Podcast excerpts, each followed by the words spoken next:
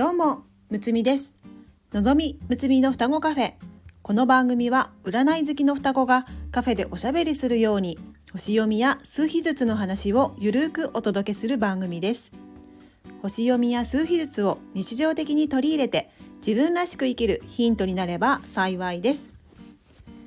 今日はバースデーナンバーシリーズということで、えー今日のテーマはバースデーナンバー2番についてお話ししていきます。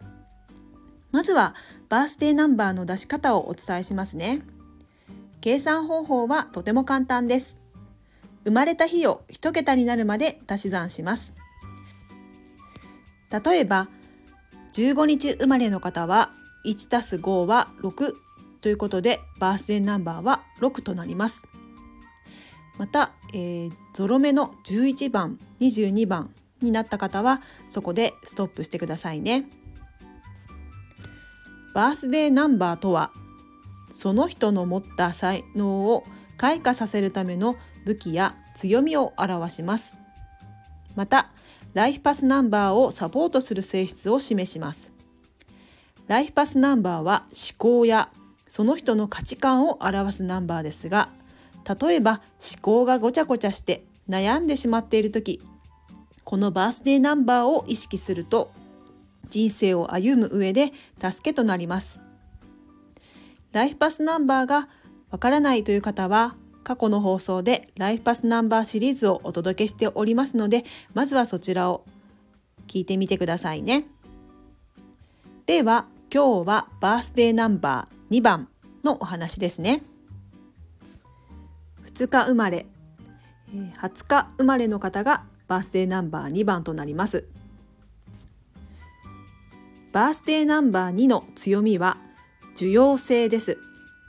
たとえ自分の考え方と相手の意見が違ったとしても一度受け入れてなるべく相手の意向に沿うよう歩み寄るのが2の特徴と言えるでしょう。頭ごなしに否定したり無理に自分を優先させたりしない協調性のある行動こそが2の強みであり人生を豊かにしていくための武器となるはずです。その他思考がごちゃごちゃして悩んでしまった時は、えーこんなことを意識してみてくださいね。